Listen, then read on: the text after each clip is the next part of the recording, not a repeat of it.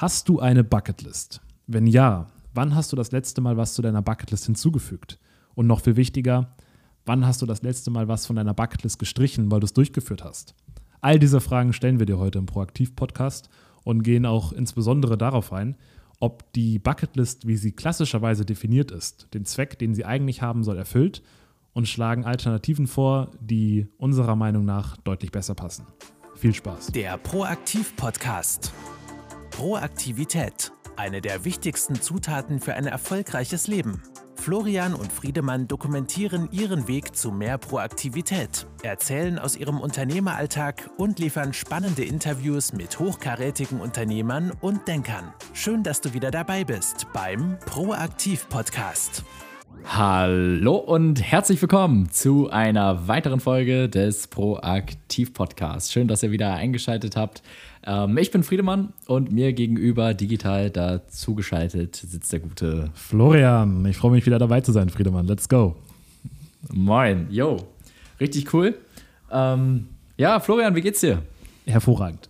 Das Wetter ist so geil. Es ist, äh, ich bin, ich finde es richtig nice. Die letzten Tage waren richtig schön. Jetzt die nächsten zehn Tage werden irgendwie auch schönes Wetter. Ich, ich feier's. Ich mag es auch, wenn kein schönes Wetter ist. Das finde ich dann besonders gemütlich. Aber gerade im Frühling, wenn wieder die Sonne rauskommt, das gefällt mir immer sehr, sehr gut. Ja.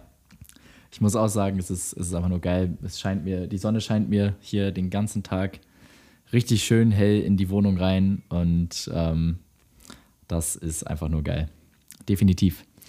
Ähm, ja, ich habe heute mal eine Frage. Ja. Und zwar auch an alle Zuhörer da draußen. Habt ihr eigentlich eine Bucketlist? Und wenn ja, was steht da drauf? Und viel wichtiger noch, was habt ihr davon schon abgehakt? Kurz find, sacken lassen, diese Frage. Ja. Weil ich finde, das hat recht tiefe Implikationen. Ähm, Florian, wie sieht, das, wie sieht das bei dir aus? Ich habe tatsächlich keine Bucketlist. Ich, für mich, ich habe das Gefühl, dass ich eh das mache, was ich möchte. Und irgendwie denke ich, daraus entsteht eine, natürlich eine Bucketlist. Und eine Sache hast du irgendwann mal gesagt, das hat mich sehr, also ich weiß nicht, ich fand das, fand das sehr einleuchtend und auch irgendwie ein bisschen beeindruckend. Und zwar hast du irgendwann mal in einem Call gesagt, als wir auch über Bucketlists geredet haben, da meintest du, Florian, Bucketlists sind schön und gut, aber letztendlich geht es gar nicht darum, was auf der Bucketlist draufsteht, sondern es geht darum, mit wem man die Bucketlist abhakt. Und hast dann den Fokus quasi darauf gesetzt, dass es scheißegal ist, was auf der Bucketlist steht. Viel wichtiger ist, mit wem macht man manche Sachen. Und es ist viel geiler, mit äh, einem richtig, richtig guten Freund oder mit einer richtig guten Freundin einen Kaffee in einem Nachbardorf zu trinken, als alleine oder mit äh, einer Person, die man eigentlich gar nicht so gerne mag, einen Roadtrip in Australien zu machen. Und das fand ich, fand ich sehr nice und das passt auch zu dem, wie ich mir das immer so vorgestellt habe und worauf ich auch irgendwie Wert lege. Ähm, aber jetzt so ganz konkret nach einer Bucketlist, dementsprechend, ich habe keine. Ich, ich, ich versuche einfach die, die Beziehungen mit Menschen, die ich einfach richtig gern mag, aufrecht zu erhalten und daraus entstehen meiner Meinung nach automatisch coole Erlebnisse. Aber trotzdem, wenn ich jetzt so spontan drüber nachdenke, gibt es mindestens drei Sachen, die ich unbedingt kurzfristig oder mittelfristig machen möchte. Die erste Sache, die schon länger auf meiner Liste steht, schon von damals, wo ich noch etwas kleiner war, ist ein Fallschirmsprung. Das äh, will ich unbedingt mal machen. Und dann die zweite Sache passt zu meinem äh, Sportbootführerschein, den ich letzte Woche gemacht habe und jetzt auch den Segelschein, den ich jetzt in diesem Sommer machen möchte. Und zwar will ich eine, eine Segeltour in der Karibik machen mit Freunden oder mit meiner Familie, wo wir alleine auf einer Segelyacht sind. Und ich muss nicht unbedingt Skipper sein, aber ich muss auf jeden Fall meine ganzen Skills, die ich gelernt habe, dann anwenden und dann da das Schiff mit durch die schönen blauen Gewässer manövrieren und einfach so einen 10 Tages- oder zwei Wochen Urlaub auf einer Segelyacht zu machen mit Freunden und dann die, ja, die, schönen, die schönen Orte vom Wasser aus erkunden. Das ist so ein Ziel, was ich jetzt für die nächsten paar Jahre habe. Dazu muss ich erstmal segeln können, aber das wird dieses Jahr schon passieren und dann kann es wahrscheinlich schon nächstes Jahr sein, dass es in die Tat umgesetzt wird. Und dann noch ein drittes, was ich, eine dritte Sache, die ich mir vorgenommen habe für einen Urlaub, ist, ich möchte nochmal irgendwann einen Roadtrip machen für zwei Monate mit, ähm, mit einem Auto, also mit, mit meiner Freundin und ich möchte das mit einem Auto machen, welches nicht so ein VW-Bus ist, das habe ich schon mal gemacht und das war richtig geil in Australien, sondern ich möchte es mit einem, mit einem Mercedes Sprinter oder sowas machen. Einen ausgebauten mhm. Sprinter, also nochmal etwas größer als so den klassischen VW-Bus. Und dann entweder durch Skandinavien oder äh, durch Nationalparks von Amerika oder Kanada oder vielleicht auch nochmal Australien. So Darauf, ja. darauf habe ich Lust. Weil eine Sache zu Roadtrips vielleicht. Für mich war das war der, ich habe vor vier Jahren oder fünf Jahren einen Roadtrip gemacht in Australien mit einem sehr, sehr guten Freund von mir. Und das war für mich die Zeit, wo ich mich am aller, allerfreisten gefühlt habe. Und das, einen Roadtrip zu machen, dann nimmst du ja dein Haus quasi mit dir mit und bist im Hier und Jetzt. Und deine Umgebung wird quasi dein Wohnzimmer. Also nimmst du quasi dein Bett mit dir mit, aber dein Wohnzimmer ändert sich immer. Und ich ich fand das, für mich war das, ich habe mich richtig leicht und richtig frei gefühlt. Und ja, das finde ich eine, eine coole Sache. Und ja, deswegen, das sind so drei Sachen, die mir jetzt spontan einfallen zur Bucketlist. Wie sieht es bei dir dabei? Wie sieht es bei dir aus? Also erstmal, Florian, da war jetzt eben schon wieder so viel Gold dabei. Ähm, ich glaube, die, die Sachen, die auf deiner Liste stehen, die sind, die sind schon mal an sich super inspirativ und einfach sehr geile Ideen. Und da bekomme ich auch direkt äh, wieder Lust, Sachen zu unternehmen und, und Reisen zu unternehmen. Ähm, und das, was du ganz am Anfang gesagt hast, das ist ja auch etwas, das habe ich wirklich auch von dir gelernt. Diesen krassen Fokus darauf, mit wem man die Dinge tut und dass man sie auch mit Leuten zusammen tut, die einem einfach viel bedeuten und ähm, ja, dass das eigentlich viel wichtiger ist als, als, als der Rahmen, in dem man sich dann bewegt. Ob du dann, keine Ahnung, ob du dann, weiß ich nicht, eine, Reise dahin oder dahin machst, ist dann eigentlich auch zweitrangig, äh, weil mit den richtigen Leuten wird, egal was du unternimmst, wird einfach geil. Und ähm, ja, was, was du auch gesagt hattest mal, ich glaube, bei einem, bei einem Spaziergang, lustigerweise über einen Friedhof. Und da haben wir, glaube ich, auch darüber geredet. Ähm, ne, das passt ja eigentlich auch ganz gut zur Bucketlist.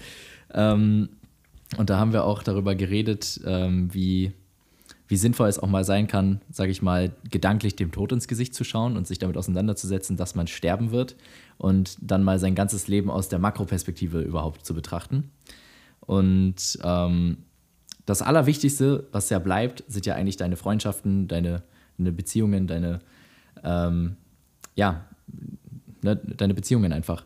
Und das, naja, die sind im Grunde genommen wie Pflanzen, sagt man ja eh. Ne? Man muss sie gießen, damit sie nicht eingehen. Und man muss sie vor allem auch früh säen, damit daraus besonders starke, kräftige Bäume werden können. Und das geht halt auch nicht von heute auf morgen, sondern Freundschaften, Beziehungen ähm, formen sich halt über eine sehr, sehr lange Zeit. Und je früher man damit anfängt, darauf eher den Fokus zu legen, als den Fokus auf die weltlichen Sachen, sage ich jetzt mal, ne, die ja alle fein und gut sind. Das macht ja alles viel Spaß irgendwie ähm, mit einem, weiß ich nicht, mit einem Quad durch die Wüste fahren oder Jetski fahren oder so. Das ist alles super cool. Aber ich glaube, was, was wirklich wichtig ist, ist dabei den Fokus darauf zu legen, dass es eigentlich gar nicht darum geht, was man jetzt da konkret macht, weil ich glaube, da sind wir uns alle einig, wenn du ganz alleine da mit einem Jetski rumfährst, ist dir spätestens nach fünf Minuten komplett langweilig, ähm, sondern dass man so eine Erfahrung, so ein Erlebnis halt vor allem mit Leuten zusammen macht, die einem einfach wichtig sind. Ähm, und nicht nur mit irgendwelchen random Leuten, das ist auch wichtig, weil es gibt, man kann auch sowas machen mit Leuten, die einem gar nichts bedeuten und mit denen man gar nicht auf einer Wellenlänge ist und das ist dann auch kacke. Ähm, aber vor allem einfach, dass man schaut, dass man, ja, wenn man solche Sachen macht, solche Erlebnisse äh, macht und erschafft, dass man sie am besten mit den Leuten macht, die einem wirklich nahestehen. Und, und daraus wird dann der Wert gezogen, ja. dass man das mit der anderen Person gemacht hat. Ist quasi egal, ja. was man gemacht hat, sondern einfach der Wert wird, den, der Wert entsteht mit der Person, mit der man es gemacht hat. Ich glaube, das ist dann auch das, was dir das Gefühl gibt, jawohl, jetzt lebe ich. So, jetzt lebe ich oder jetzt habe ich gelebt und jetzt bin ich quasi einen Schritt mehr bereit äh, zu sagen, okay, ich habe ich hab ein cooles Leben gelebt, jetzt bin ich auch fein damit, irgendwann auch die Erde wieder zu verlassen, was ja der Sinn der Bucketlist ist. Ne? Du, du stellst ja eine Liste auf, von wegen, die Sachen möchte ich gemacht haben, bevor ich sterbe. Wenn ich sie gemacht habe, bin ich quasi einverstanden damit, dem Tod ins Gesicht zu schauen. So, und deswegen finde ich super. Daher, kommt daher Bucketlist? Naja, to kick the bucket heißt das sterben? abzudanken. Sterben, Ach, ja. Okay, nice, wusste ich nicht. Und ähm, deswegen finde ich, ist das, das ist natürlich ein extrem inflationär verwendeter Begriff. Aber wenn man sich das mal auf der Zunge zergehen lässt, was da in der Regel draufsteht, ist, du machst einen Fallschirmsprung. Super geil. Ich habe auch schon mal einen Fallschirmsprung gemacht, macht mega viel Spaß, kann ich empfehlen. Das ist eine super krasse Erfahrung und man schaut seiner Angst richtig tief ins Gesicht.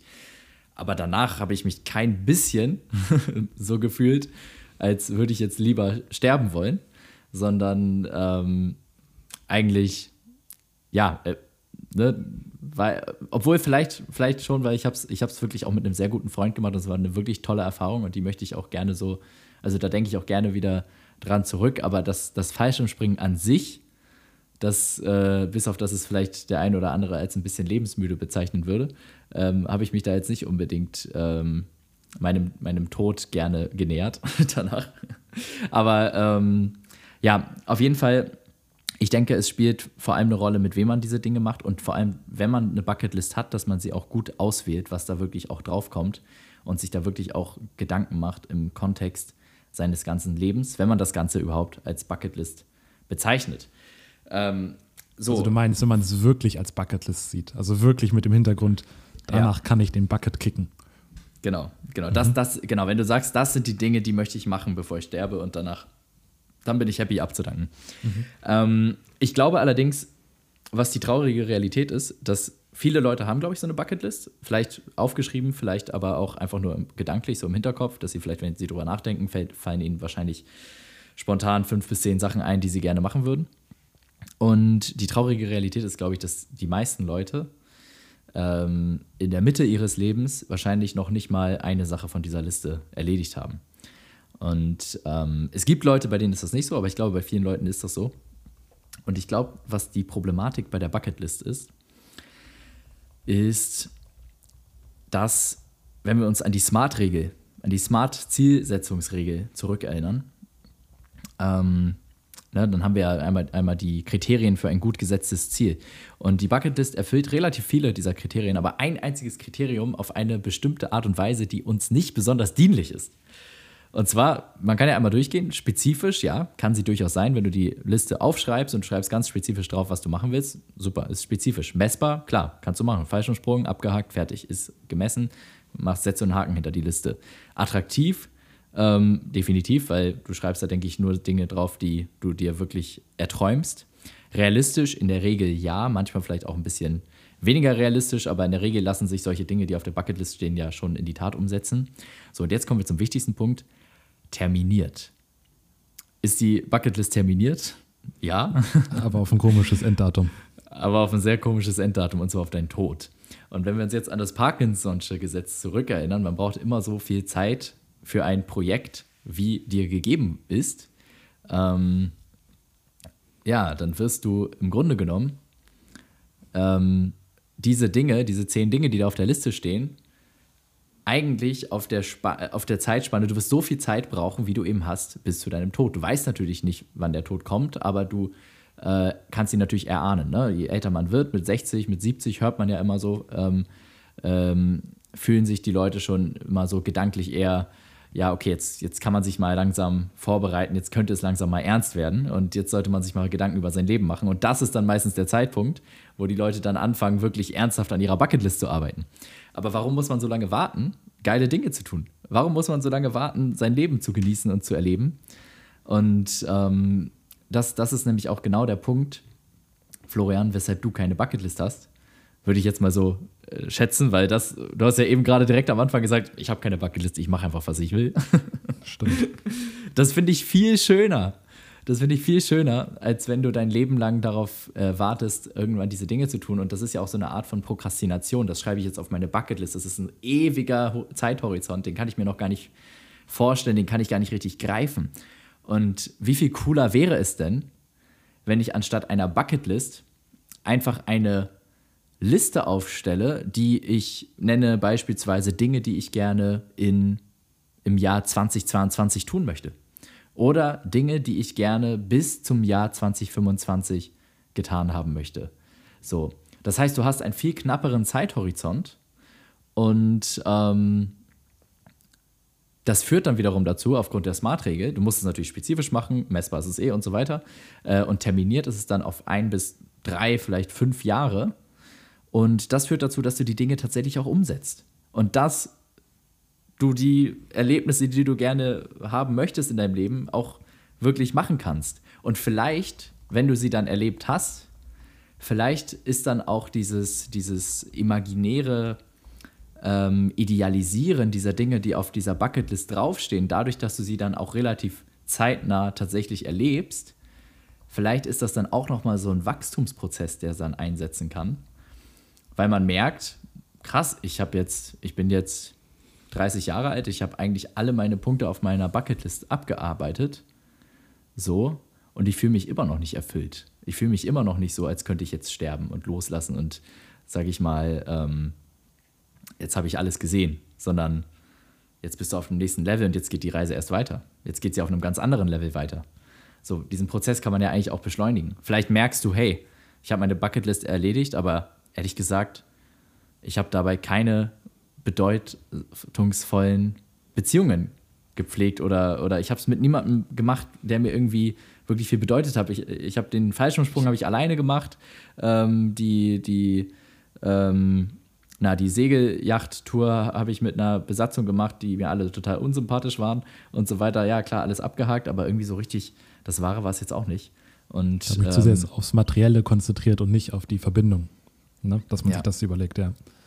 Ja, genau. Hm, also es gibt eine Sache, die schlimmer als Prokrastination ist, ist produktive Prokrastination. Und produktive Prokrastination sind immer, wenn man mit etwas prokrastiniert, was sich aber gut anhört im Moment. Also eine Bucketlist zu schreiben, da denkt man ja, man hat was gemacht, aber in echt, wie du es gerade gesagt hast, prokrastiniert man damit, weil man gar keinen richtigen Zeitpunkt dafür festgelegt hat. Ähm, und davon gibt es ganz, ganz viele Sachen. Und ich glaube, ich mache auch noch ein paar produktive Prokrastinationssachen. Da werde ich jetzt in den nächsten Tagen, habe ich jetzt gestern nämlich tatsächlich zum ersten Mal wirklich drüber nachgedacht. Ähm, Learnings, irgendwelche Learnings von anderen Leuten lesen, ist auch produktive Prokrastination. Man sollte einfach äh, genug Selbstbewusstsein haben, im Sinne von Bewusstsein, um zu wissen, was man machen möchte, was man mag, und dann einfach anfangen und sich Learnings vom Markt holen und nicht von anderen Leuten. Und da will ich jetzt mal für mich irgendwann mal drüber nachdenken, aber das ist ja nicht das Thema. Mm. Eine Sache bei Bucketlist, die Gefahr darauf, die, die Gefahr, die besteht, dass wenn man, wenn ich mir jetzt eine Bucketlist mache, ne, ich bin jetzt 24, wenn ich mir jetzt eine Bucketlist mache und ich warte sehr, sehr lange, dann kann es sein, dass ich irgendwann die Sachen, die auf meiner Liste stehen, gar nicht mehr machen möchte. Und dann kann man sich ja denken, ja gut, gut, dass ich sie nicht gemacht habe, weil jetzt will ich sie nicht mehr machen.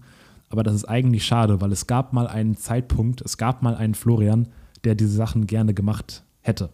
Und sie dann so lange nicht zu machen, bis ich sie irgendwann nicht mehr machen möchte, spart dir vielleicht ein bisschen Geld, aber ich finde es sehr, sehr traurig. Also ähm, ich, ich, wenn ich jetzt weiß, ich will jetzt was machen, was ich aber mit 35 nicht mehr machen möchte, dann mache ich es jetzt trotzdem, weil jetzt gerade finde ich es cool.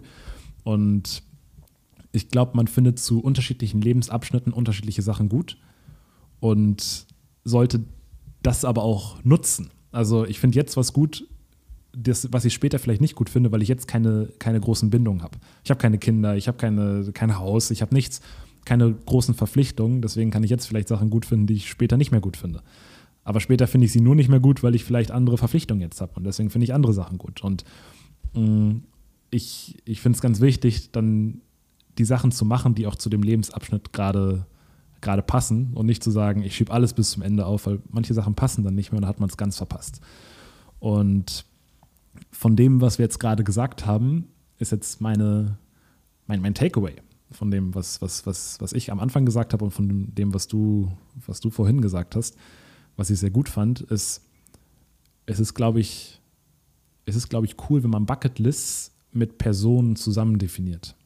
Also wenn wir uns beide jetzt hinsetzen und sagen, Friedemann, ich sag zu dir, Friedemann, was ist unsere Bucketlist? Was wollen wir zusammen machen? Und dann kommt sowas raus, wahrscheinlich wie, wir wollen zusammen einen ein zwei Wochen Kite-Urlaub in Brasilien oder so machen.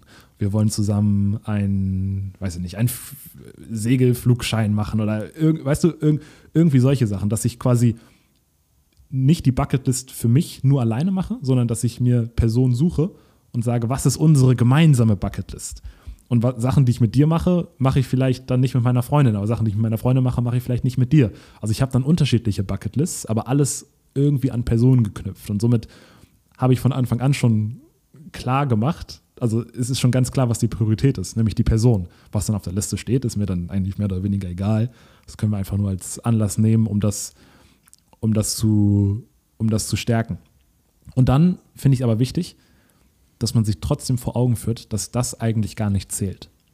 Weil es unsere Beziehung, Friedemann, besteht, wird nicht dadurch definiert, dass wir zweimal im Jahr irgendwas Heftiges von unserer Bucketlist abstreichen, sondern unsere Beziehung wird äh, bestimmt sich dadurch durch die kleinen Interaktionen.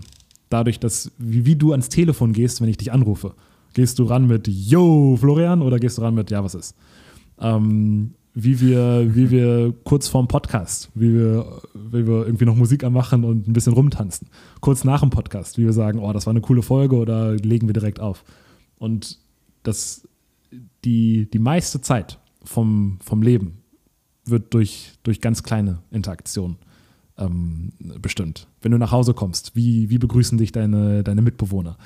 Wenn du, wenn du nach Hause kommst, wie begrüßt dich deine Frau? Das passiert jeden Tag fünf Minuten lang. Ähm, und das summierst du dann auf, das ist viel, viel wertvoller. Und das, das Ding bei Bucketlist ist, man fokussiert sich zum einen sehr stark auf materielle Sachen, ne, also auch wie wir es gerade gesagt haben, ich, ich, ich möchte mit dir dann Kitesurfen gehen und so, und das ist alles richtig, richtig nice. Aber die Lebensqualität wird eigentlich auf einer ganz anderen Ebene, auf einer ganz anderen Ebene geschaffen. Und man könnte sich auch überlegen, ob man eine zweite Bucketlist macht, wo drauf steht, ich möchte, ich möchte nicht irgendwie eine Woche in, in Hawaii verbringen, sondern ich möchte eine tiefere Verbindung mit Leuten haben, die mir lieb sind. Ich möchte mein, meine Freunde mehr umarmen. Ich möchte äh, mehr meine Freunde öfter mal anrufen. Einfach mal so mhm. für eine halbe Stunde und fragen, hey, wie geht's dir gerade? Das zum Beispiel was, das könnte ich mal mehr machen. Ähm, und ja, dass man da, dass man weiß, dass man sich vor Augen führt, was eigentlich die wichtigen Sachen sind. Und wenn die alle stimmen, dass man dann, dass dann, wenn man dann noch irgendwie krasse Ausflüge und so macht, das macht dann alles nur besser.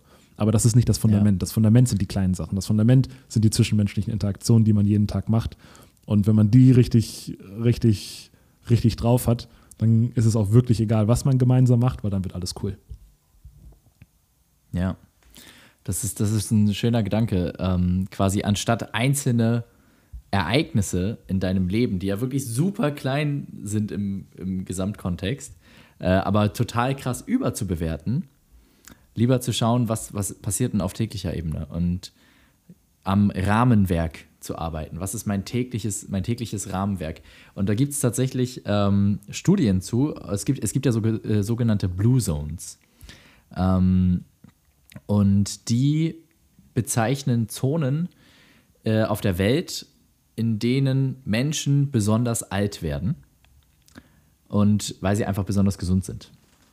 Und ähm, davon gibt es eine in den USA, tatsächlich äh, in der Nähe von LA. Da muss ich immer noch mal ganz kurz äh, gucken, wie die überhaupt heißt. Aber ich kann mir nicht vorstellen, dass man in LA, in LA alt wird. Loma Linda heißt sie.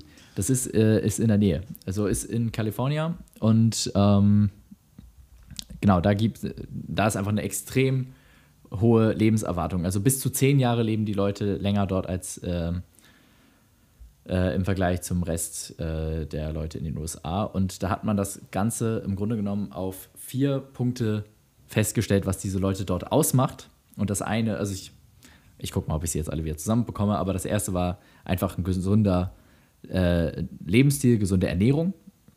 ähm, ein sehr präsentes soziales Netzwerk, einen starken Sinn im Leben, im täglichen Leben, dass man ein, einem starken Sinn folgt. Und äh, das nächste war, dass die alle extrem aktiv sind, was Outdoor-Angelegenheiten geht. Also ja, das kann man, glaube ich, zusammenfassen, so einfach gesunder Lebensstil, gesunde Ernährung. Äh, ne, ich glaube, das sind extrem viele Vegetarier auch, ähm, also einfach wenig Fleischkonsum. Ähm, das heißt, ne, wenig Cholesterin, wenig Heart Attacks und so weiter. Ähm, und viel Bewegung dazu. Ähm, ja, aber wenn man sich das mal anschaut, das sind alles Faktoren, das sind keine einzelnen Ereignisse in deren Leben, dass sie jetzt einmal, einmal in ihrem Leben haben sie jetzt äh, den großen Tag, an dem sie jetzt, ähm, ja, sag ich mal, in den Bergen wandern gehen oder, oder jetzt mal irgendwie ein, ein Gathering haben und sehr sozial sind, sondern nee, die sind jeden Tag, haben die einfach ein, sind die sehr stark eingebunden in ihrem sozialen, ähm, in ihrem echten sozialen Netzwerk, also in ihrer echten sozialen Einbettung, dass die halt einfach äh, eine sehr starke Community haben und alle irgendwie miteinander zu tun haben und sich gegenseitig unterstützen. Und ähm, die haben jeden ich Tag einen starken Sinn in ihrem Leben. Und jeden Tag ernähren sie sich gut. Jeden Tag gehen sie, äh, machen sie Sport, bewegen sich, kümmern sich darum, dass sie fit bleiben und so weiter. Und ähm, das führt natürlich einmal dazu zu einer hohen Life Expectancy, aber natürlich auch zu besonders viel Happiness im Leben. Und mhm. ich denke auch zu sehr viel Erfüllung, besonders wenn du dieses, dieses Fundament aus Gesundheit hast und darauf einen starken Lebenssinn, eine starke Mission für dein Leben hast. Ähm, ich glaube, das ist, was dir wirklich dann entsprechend äh, langfristig deine, deine, ähm, deine Erfüllung gibt. Und achso, natürlich gepaart mit guten Beziehungen, mit starken Beziehungen. So, und, und dann auf einmal, wenn du das hast, so, wenn du dieses Rahmenwerk dir erarbeitet hast, und das ist nichts, was, was von heute auf morgen kommt, sondern da, da muss man wirklich dran arbeiten, dass man dieses, dieses Framework sich in seinem Leben erschafft, ähm, dann, dann siehst du so eine Bucketlist, die du dir selber vielleicht geschrieben hast und denkst dir so, hm, also, das ist zwar alles äh, ganz nett, so ein Fallschirmsprung, ja cool, können wir mal an einem Wochenende machen. Aber das sind jetzt nicht die riesigen lebensverändernden Ereignisse, weil die brauchst du dann gar nicht mehr, weil du einfach so erfüllt auch schon in deinem Alltag bist. Ich finde es interessant, dass Loma Linda nur 25.000 Einwohner hat. Und das ergibt Sinn, weil du hast gerade gesagt, die haben irgendwie eine hohe Erfüllung. Und ich, ich, ich, ich denke mal, dass Erfüllung und Sinn eigentlich nur in Zusammenhang mit anderen Menschen erreicht werden kann. Es gibt ein ganz paar wenige, die sind dann sehr spirituell und die finden die Erfüllung und Sinn nur im Zusammenhang mit Gott. Aber die meisten Leute finden Sinn und Erfüllung, glaube ich, nur im Zusammenhang mit anderen Menschen. Und so, so schätze ich mich ein und so schätze ich dich auch ein. Und ich glaube, eine geringe Bevölkerungszahl von so einer Stadt, so 20.000, ist gerade so groß, dass man noch viel machen kann, dass jeder so seine Community findet, aber auch noch klein genug, dass sich jeder kennt. Und wahrscheinlich sind da auch Interaktionen, zum Beispiel, wenn du in so einem kleinen Dorf wohnst, dann hast du auch ganz andere kleine Interaktionen. Wenn ich jetzt zum Bäcker gehe, hier in, in Hamburg, und der Bäcker, den juckt es nicht. Wenn ich dann besonders nett bin, ist der Bäcker auch besonders nett zu mir zurück, aber wenn ich Glück habe. Aber in so einem kleinen Dorf, wo nur 20.000 Leute wohnen, da kenne ich den Bäcker. Sage ich, hey Timo, mhm. na, und dann sagt Timo, yo, äh, wie geht's der Familie? Und dann, ich glaube, das sind die, die kleinen Situationen, die ein Zuhausegefühl hervorbringen und die auch die auch äh, ein ganz entscheidender Punkt zur, zur Happiness im Leben beitragen. Und trotzdem auf der anderen Seite, all das, was wir jetzt gerade gesagt haben, ich glaube, das ist meiner Meinung nach das Fundament. Das, wenn, man, wenn man sich darauf fokussiert, dann ist eigentlich alles andere fast egal. Trotzdem mhm. Finde ich es dann immer noch richtig geil, irgendwie äh, große Ziele zu haben, sowas wie mit, ähm, keine Ahnung, einer einer Segelyacht in der Karibik einen Urlaub mit Freunden zu machen. Das ist immer noch richtig, richtig nice. Nur ja. es ist quasi, es ist quasi falsch rum. Also mhm. das kommt am Ende und das andere mit kommt davor. Und nicht, wenn ich den, die Segelyacht Urlaub mache, danach bin ich richtig happy. Nein, sondern darum geht es gar nicht. Das ist einfach nur die Sahne auf der, die Sahne, genau. die Kirsche auf der Torte. So.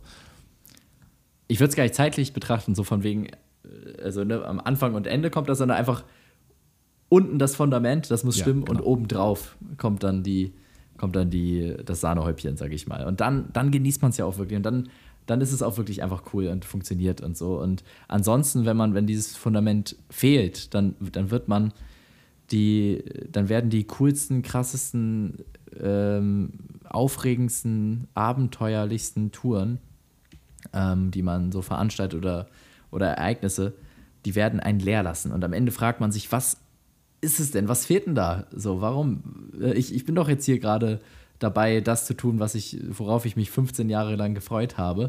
Und ähm, jetzt, heute ist der Tag gekommen, wo ich es dann mal mache. So, aber es, es, ist, es ist ein Funke, sag ich mal. Mhm. Und ähm, wird auf dein gesamtes Leben betrachtet, sage ich mal, dich jetzt nicht großartig ähm, weiterbringen und nicht glücklicher machen. Ähm, aber nichtsdestotrotz ich bin trotzdem auch ein extrem abenteuerlustiger Mensch und ich liebe das Reisen und ich liebe es, Dinge zu unternehmen und mich weiterzubilden und Leute kennenzulernen und irgendwie was Neues zu lernen und so weiter. Und auch mit dir ähm, Abenteuer zu erleben. Deswegen ähm, habe ich riesen, riesige Lust, mit dir dieses Jahr ein oder zwei Kite-Urlaube zu machen. Ähm, und ja, aber als Alternative, sage ich mal, zur Bucketlist bin ich einfach persönlich ein riesiger Fan davon, sich eine Jahresliste anzufertigen. Und diese Jahresliste, das können auch gerne einfach nur Ideen sein und am Ende des Jahres erfüllst du vielleicht auch nicht alles davon. Ähm, aber Ziel sei, sollte es schon sein, irgendwie mindestens die Hälfte der Dinge, die du dir für dieses Jahr vornimmst, ansonsten machst, schiebst du sie aufs nächste Jahr, wenn es halt noch nicht passt, ähm, dann auch tatsächlich in diesem Jahr zu erfüllen und es dann einfach zu machen. Und warum aufschieben, warum warten? All die Gründe, die einem jetzt einfallen, zu sagen, ja, ich kann jetzt keinen Fallschirmsprung machen, ich kann jetzt nicht mal irgendwie einen Monat in die USA und einen Englisch-Intensivkurs machen oder ich kann jetzt nicht das und das. All die Gründe, die einem dazu einfallen, sind in der Regel, wenn man sie auf dein Leben betrachtet, wenn du dann wieder richtig rauszoomst und dich fragst, so, hm, wenn ich dann später 80 Jahre oder 90 Jahre alt bin, äh, würde ich das bereuen, dass ich jetzt diese eine Aktivität vielleicht mal vorgeschoben habe, einfach, dass ich sie früher erleben konnte?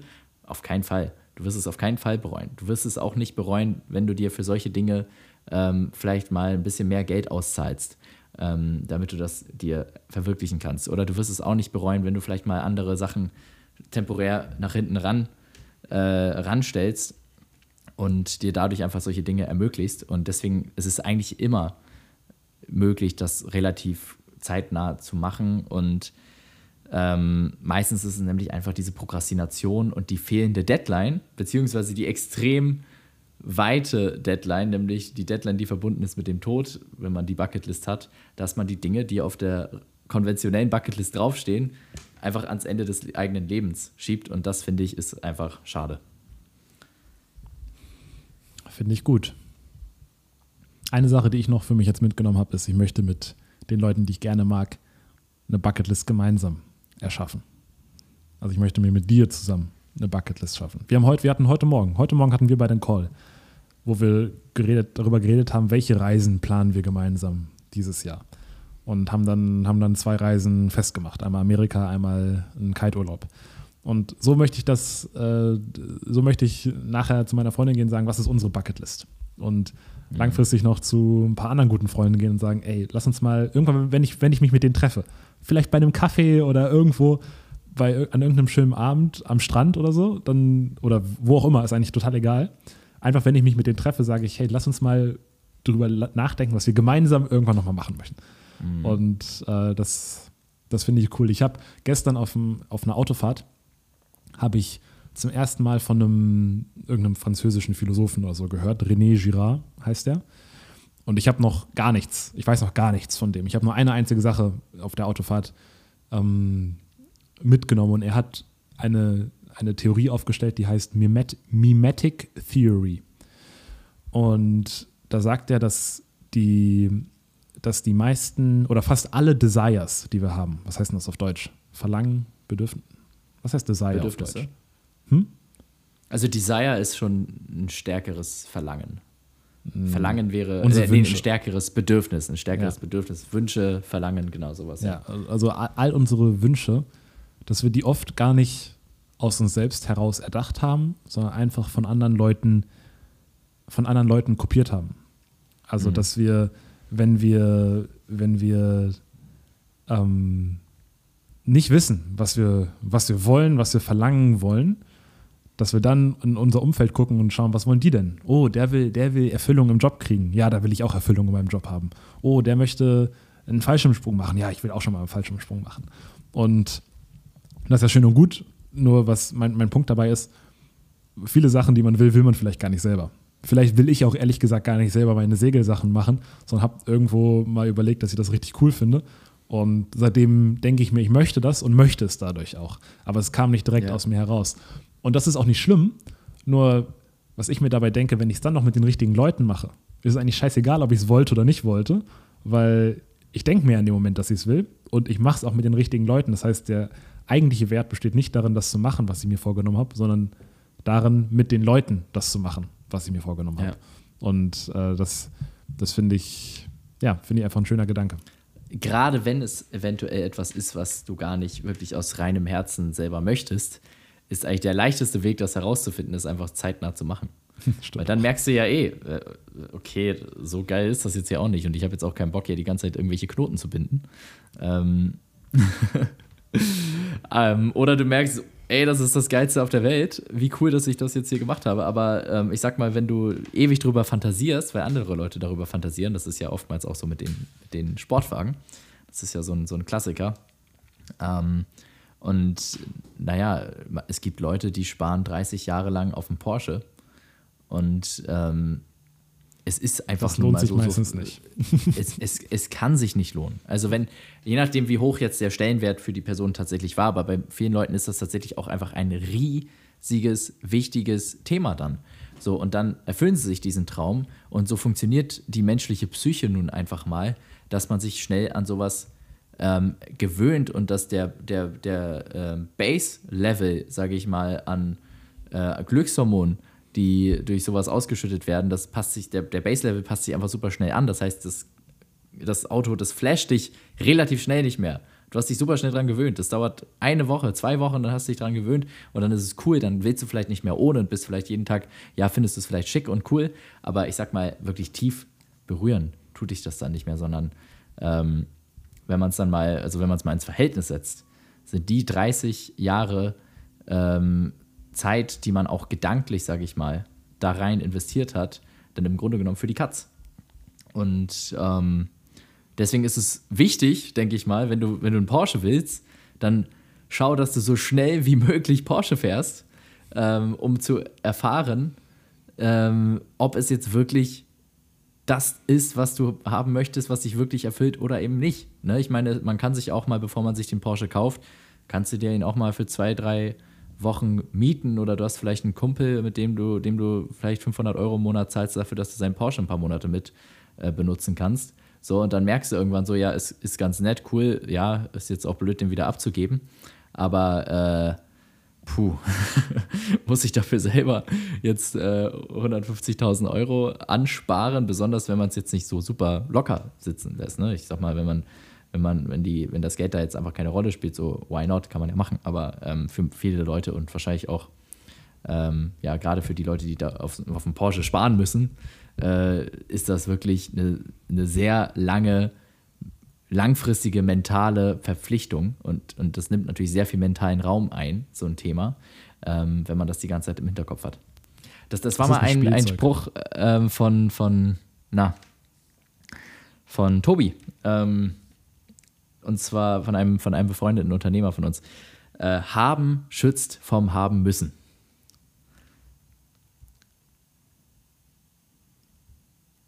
Erinnerst du dich dran? Ich nee, glaube, da warst du dabei. Ich, ich, erinnere mich nicht dran, aber bedeutet das, wenn ich, jetzt wo ich ein iPhone habe, muss ich kein iPhone mehr haben, weil ich weiß, wie es ist, eins zu haben? Genau. Ja, es, ist, es ist the easy way out. Man kann, man ja. kann sich auch ja. Äh, mm, ja, schneller, okay, also, besser mm. draus rausdenken, sage ich mal. Ne? Es, es, ist ja so, die Menschen bauen ja dieses Craving auf, ne? dieses Craving nach Status, nach Anerkennung, was sie sich mit einem Sportwagen oder irgendeinem materiellen Gut oder sonst was äh, versprechen oder auch Erlebnissen, die sie auf ihrem Instagram posten. So, ähm, entweder sie machen es dann und merken, okay, bringt nichts, oder du kannst dich natürlich auch, das ist natürlich eigentlich die, die noch äh, höhere Ebene, wenn du dich da im Vorhinein da, da, da entsprechend rausdenkst, dass du dir ja klar machst, okay, das bringt mich nicht weiter. Und das, das wird es nicht sein, was mir die Erfüllung gibt. Aber ich sag mal, der the easy way out ist, sage ich mal, einfach diesen Impuls so schnell wie möglich nachzugeben und dann auf die Fresse zu fallen und zu merken, okay, das bringt mir nichts. So, und dann hast du diesen, hast du das überwunden und dann kannst du, sage ich mal, auf der nächsten äh, Ebene weitermachen. Ja, das finde ich, das ist einer der Gründe, warum ich es ganz cool finde, viel Geld zu haben, weil dann, dann weiß ich, es gibt, es gibt so Sachen, da denkt man sich, oh, wenn ich mir das leisten könnte, das wäre richtig geil. Ich möchte mir einfach alles leisten können und dann nur die Sachen machen, die ich wirklich machen möchte. Und äh, ja. dann keine Angst mehr haben zu denken, oh, wenn ich mir jetzt ein, äh, wenn ich jetzt mal mir einen Porsche kaufen könnte, das wäre ultra geil. Weil ich genug Geld habe, um es machen zu können, dann weiß ich, ob ich es wirklich möchte, weil dann muss ich nicht darüber fantasieren, ob ich jetzt, äh, wie das wäre, wenn ich es machen könnte, sondern jetzt kann ich es machen. Und im schlimmsten Fall mache ich es dann und merke dann, ist es nicht so geil. Aber im besten Fall denke ich mir, naja, jetzt, wo ich es machen kann, finde ich es gar nicht mehr so geil, es zu machen. Jetzt miete ich mir lieber mal für ein Wochenende und dann ist auch wieder ja. gut. Und ja. Äh, ja, genau, wie du es gesagt hast, es gibt zwei Arten, sich davon zu befreien. Es auszuprobieren oder es auf einer höheren Level versuchen, sich davon zu befreien. Das ist aber, glaube ich, deutlich schwieriger. Und dauert auch sehr ja. lange. Weißt du, so ein Mönch, der, der 50 Jahre im Kloster ist, der möchte vielleicht irgendwann nicht mehr wirklich was haben. Aber wenn du dich mit einem Mönch unterhältst, der drei Jahre im Kloster ist, das ist wahrscheinlich das erste Thema, über das er sich unterhalten möchte, ist insgeheim. Sind äh, irgendwelche Frauen oder so. Mhm. Weil meistens das, wovon, wovon, man sich, wovon man sich verschließt, wird, baut so einen, so einen Druck auf, dass man, dass man, dass es echt schwierig ist, diesem Druck zu widerstehen. Ja, definitiv. Ich bin auch gerade dabei, meine ganze Wohnung hier neu einzurichten, sage ich mal, oder viele Dinge neu zu machen, neue Lampen und so weiter. Äh, ich habe einen Haufen Pflanzen gekauft und so. Und ähm, auch dabei, beim Ausmisten und so, ist mir auch aufgefallen, ähm, dass ich eigentlich so viel, dass, dass, dass hier so viel Zeug ist, was man, also was einem wirklich langfristig gesehen, am Anfang war das vielleicht mal cool, ne, das zu, sich zu kaufen oder zu bekommen oder irgendwie ähm, ne, zuzulegen. Aber mit auf die Dauer wird es eigentlich eher zu einer Belastung, als dass es einem Freude bringt. Das ist bei so vielen Dingen so. Mhm. Und äh, je weniger ich habe, desto, desto leichter fühl, fühlt es sich auch irgendwie an für mich. Ähm, und desto mehr Seelenfrieden habe ich. weniger Sachen, die kaputt gehen können, die dann zum Problem werden. Aber sie, wenn sie ja. nicht kaputt gehen, freuen sie dich auch nicht, weil du dich schon daran gewöhnt hast. Ja, das heißt, du baust genau. dir mehr Möglichkeiten auf, unglücklich zu sein, indem du viel hast. Weil unglücklich wirst du auf jeden Fall, wenn es kaputt ist, weil du dich dann entweder darum kümmern musst oder es dann ärgert, dich dann ärgert. Aber happy dadurch, dass, dadurch, dass du es hast, wirst du nicht unbedingt längerfristig happy. Ja, das, das ist der Punkt. Und man, das Einzige, was man erhöht, ist einfach sein, sein Base-Level äh, an dem, was man braucht, um, um glücklich zu sein oder um einfach, um nicht, un, nicht um glücklich zu sein, sondern um nicht unglücklich zu sein. Und wenn man sich aber mal fragt, was brauche ich denn wirklich? Und eigentlich, eigentlich denke ich mir immer so, ja, okay, warum, warum soll ich nur das haben, was ich wirklich brauche? Ich habe doch die Möglichkeit, warum soll ich nicht mir auch die Dinge zulegen, die ich einfach will? So, die Problematik ist dabei, du willst sie am Anfang und eigentlich meistens willst du sie nur, bis du sie hast. Und dann ist das relativ schnell befriedigt. Und ähm, danach kannst du dann aber auch nicht mehr ohne. Dann willst du es nicht mehr, dann, dann, dann bringt es dir im Alltag vielleicht nur noch so minimal äh, Utility oder einfach Freude und bist da eigentlich gesättigt und dann ist es eigentlich nur noch ein Schmerz, wenn du es dann wieder verlierst. Das heißt, du machst dich immer, immer abhängiger von deinen materiellen Gegenständen, die du so hast. Und ähm, naja, das, das ist auch, auch wieder was von Schopenhauer oder auch Marcus Aurelius. Ich bringe die immer durcheinander, wer da jetzt was gesagt hat, weil die sich auch sehr ähneln in ihren Aussagen. Ähm, und zwar ähm, jemand, der sich gar nicht vorgestellt hätte, etwas zu besitzen, der wird dieses niemals vermissen, während jemand, der es besessen hat und es verliert, unglücklich wird. Mhm. So, das heißt, wenn du wenig hast, sag ich mal, oder einfach nur die Dinge, die bare necessities, die du wirklich fürs Leben brauchst, so, dann, dann wird dir nichts fehlen. Mhm. So, wenn du nicht weißt, was es da noch weiteres gibt. So. Und jetzt, jetzt erlebst du mal irgendwie ein super krasses Soundsystem, was du per App steuern kannst und in allen Zimmern und so weiter. So, und dann äh, musst du auf einmal in all deinen Wohnungen, wo du wohnst oder Häusern oder sonst was, musst du jetzt immer so ein Soundsystem haben, weil du dir sonst denkst, so, boah, irgendwie fehlt dir die Soundanlage. oder ist das nervig, jetzt hier mich wieder mit einer blöden Bluetooth-Box zu verbinden und so weiter. Mhm. Also, ähm, es gibt noch einen anderen ja, Weg daraus. Du kannst auch wenn du dir alles wirklich, wirklich leisten kannst, was du dir kaufst, dann ist es auch egal. Also wenn ich mehrere Millionen habe, dann ist es auch nicht schlimm, wenn mein Porsche, der 100.000 gekostet hat, kaputt geht. Also mhm. wenn ich mir nur Sachen kaufe, die ich mir richtig leisten kann, wo ich es mir auch easy leisten kann, wenn das, wenn das komplett kaputt geht und ich es dann theoretisch nochmal ersetzen könnte, wenn ich es wirklich haben möchte, dann, dann ist das kein Problem. Also jetzt zum Beispiel in meiner, ich habe noch keinen Porsche, aber was, was kann ich mir denn jetzt easy leisten? Ähm, keine Ahnung, ein iPhone. So, ich habe ich hab kein Problem, mir nochmal mir noch ein iPhone zu kaufen, wenn es kaputt geht. Deswegen jetzt ist es auch gut für mich, ein iPhone zu haben. Aber wenn ich, weißt du, was ich damit sagen möchte? Solange ich es mir so richtig, richtig leisten kann ähm, und mir der Verlust finanziell so wenig wehtut, dass es mich nicht juckt, dann kann ich mir auch alles holen, was in dem, mhm. in, in, dem Budget liegt. Schwierig wird es nur, wenn ja. man einen Großteil seines Budgets auf irgendwas verwendet. Also wenn ich jetzt mir mit der Hälfte meines gesamten Geldes ein Auto kaufe, dann habe ich ein richtiges Problem. Aber wenn das dann kaputt geht, dann ärgere ich mich zu Tode. Mhm. Ähm, wenn ich es aber mit einem 0,03 Prozent meines Vermögens mir so ein Auto kaufe, dann juckt mich das nicht. Der Punkt ist, ja, also ich sehe es ein bisschen so, ähm, also klar, da hast du recht. Das, das kann ein, das, das ist auf jeden Fall, äh, sage ich mal, so ein, so ein auch, auch wieder ein easy way out. Ähm, ich sehe es ein bisschen so, Besitz ist auch immer gleich Verantwortung. Und wenn du dich um deinen Besitz nicht kümmerst, dann wirst du daran auch nicht glücklich. Weil der, deine Sachen, die vergehen auch. Alles, was du kaufst, hat irgendwie eine Halbwertszeit oder, oder braucht Pflege, muss zumindest geputzt werden oder, oder ordnungsgemäß aufbewahrt werden oder auch verwendet werden. Mhm, auch, auch, auch Dinge, äh, es tut mir auch weh, wenn ich Dinge besitze und ich sehe, ich habe das ein Jahr nicht benutzt, dann denke ich mir auch so, hey, das hätte jemand anderes benutzen können. So, es ist doch irgendwie schade. So, und dann habe ich ja auch, alleine durch dieses Gefühl, was ich dann habe, habe ich dann eigentlich einen Schaden, dadurch, dass ich es besessen habe. Also, also vielleicht sogar langfristig einen größeren Schaden als, äh, als einen Nutzen dadurch. Und äh, je mehr man akkumuliert an Gegenständen, desto unübersichtlicher wird es, desto mehr Verantwortung hast du. Und das ist wieder was, was auf etwas das Einfluss hat, unleicht, was ne? für mich. Das macht dich schwer. Genau, dieses, dieses Ease of Mind. Ja. Das, das, das äh, stellst du damit äh, aufs Spiel. Und like das, finde ich, hat einen viel, viel, viel, viel höheren Stellenwert und, und Wert als, ähm, als irgendwelche materiellen Güter, die du in deiner Wohnung verstauben lässt.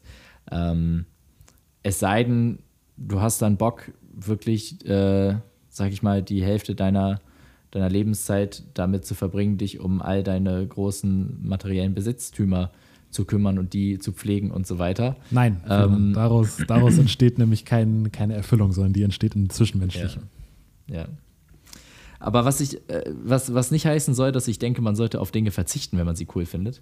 Aber äh, wirklich, ich überlege mittlerweile, selbst bei den, bei den unbedeut oder bei, bei Sachen, die jetzt gar nicht mal finanziell einen großen Impact haben, sondern einfach vielleicht ähm, ja, Wenn, rumstehen könnten oder sowas, brauche ich das wirklich? Brauch, muss ich mir das wirklich zulegen? Kann ich mir das nicht vielleicht ausleihen oder sowas? Es geht dann gar nicht mehr darum, ob das jetzt irgendwie, äh, weil das jetzt eine finanzielle Entscheidung ist, sondern einfach, habe ich Bock, diesen Gegenstand, sage ich mal, mit mir rumzuschleppen durch mein Leben. Und ähm, wenn ich das irgendwie anders lösen kann, dann kaufe ich das nicht. Mhm. Und ja. I like it. Nice, Friedmann, das werde ich jetzt machen. Ich werde überlegen, was habe ich eigentlich alles, was ich nicht brauche. Und ich glaube, da ja. sind echt viele Sachen dabei. Ich Aber ich glaube, ehrlich gesagt, wir beide haben schon verhältnismäßig relativ wenig Stuff. Mein größter Ausgabenposten sind tatsächlich Erlebnisse.